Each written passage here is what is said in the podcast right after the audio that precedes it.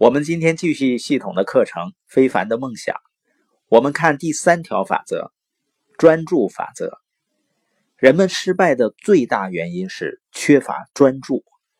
爱迪生说：“啊，很多人认为我比其他人更聪明，其实我不是。我的不同之处很简单。其他人一天中会想很多事情，而我一天到晚只想着做一件事儿。”你有没有发现某件事情值得你全神贯注的投入？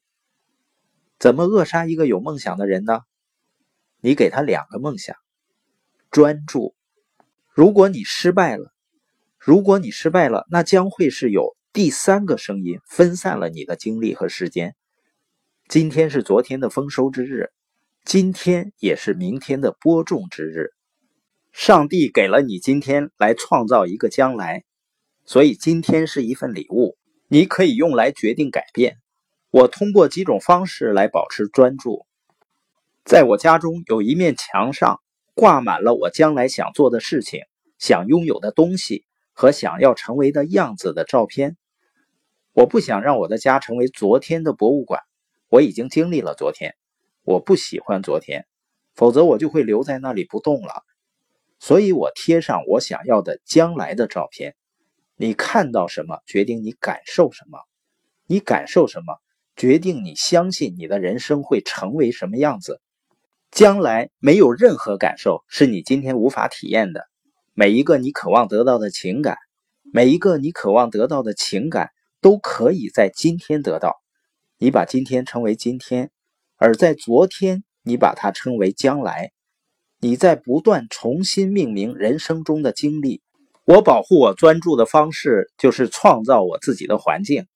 你必须把自己放进能将最好的你释放出来的环境。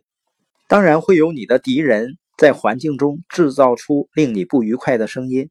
你要决定你听到什么，你要决定你看到什么。下一个法则就是敌手法则。每个人都需要一个敌人，除非有人憎恨你，否则你一无是处。这句话是不是让很多人很震惊啊？你的敌手给你的一天，你的朋友一辈子都无法给予。我们来谈谈你的敌手。有的人呢称他为竞争者、对手或者敌人。一个敌手是某个将你的缺陷、缺点放大的人。一个敌手是指某个蔑视你的不同之处、你的才华的人。一个敌手是指某个在背后削减你的影响力。或者你的才华的人，敌手不是阻挡你成就伟业的一面墙，敌手是指引你成就伟业的大门。